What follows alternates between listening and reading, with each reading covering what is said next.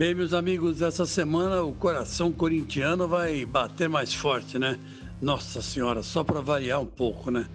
Dessa vez pela Copa do Brasil. O jogo vai ser contra o América, o América Mineiro, lá na Arena Neoquímica, né?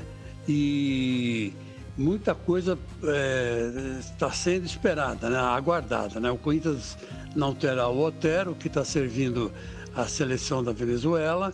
É, não pode contar com o Fábio Santos, que chegou há pouco tempo e encaixou direitinho no time, mas não pode, porque já jogou, já participou dessa disputa pelo Atlético Mineiro, né?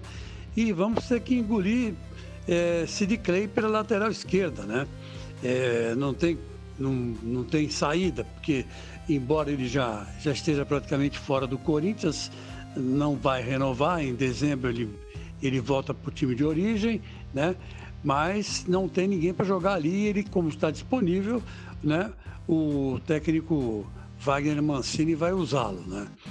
Bom, vai ser uma partida, sincera, honestamente, imprevisível, porque até agora o Corinthians é, mostrou muita, vamos dizer assim, muita irregularidade, né?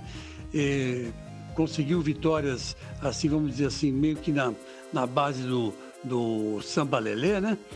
E perdeu de 5 a 1 do Flamengo.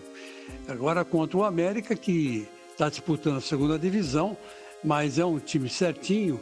Vamos ver o que o Corinthians do Wagner Mancini vai conseguir fazer.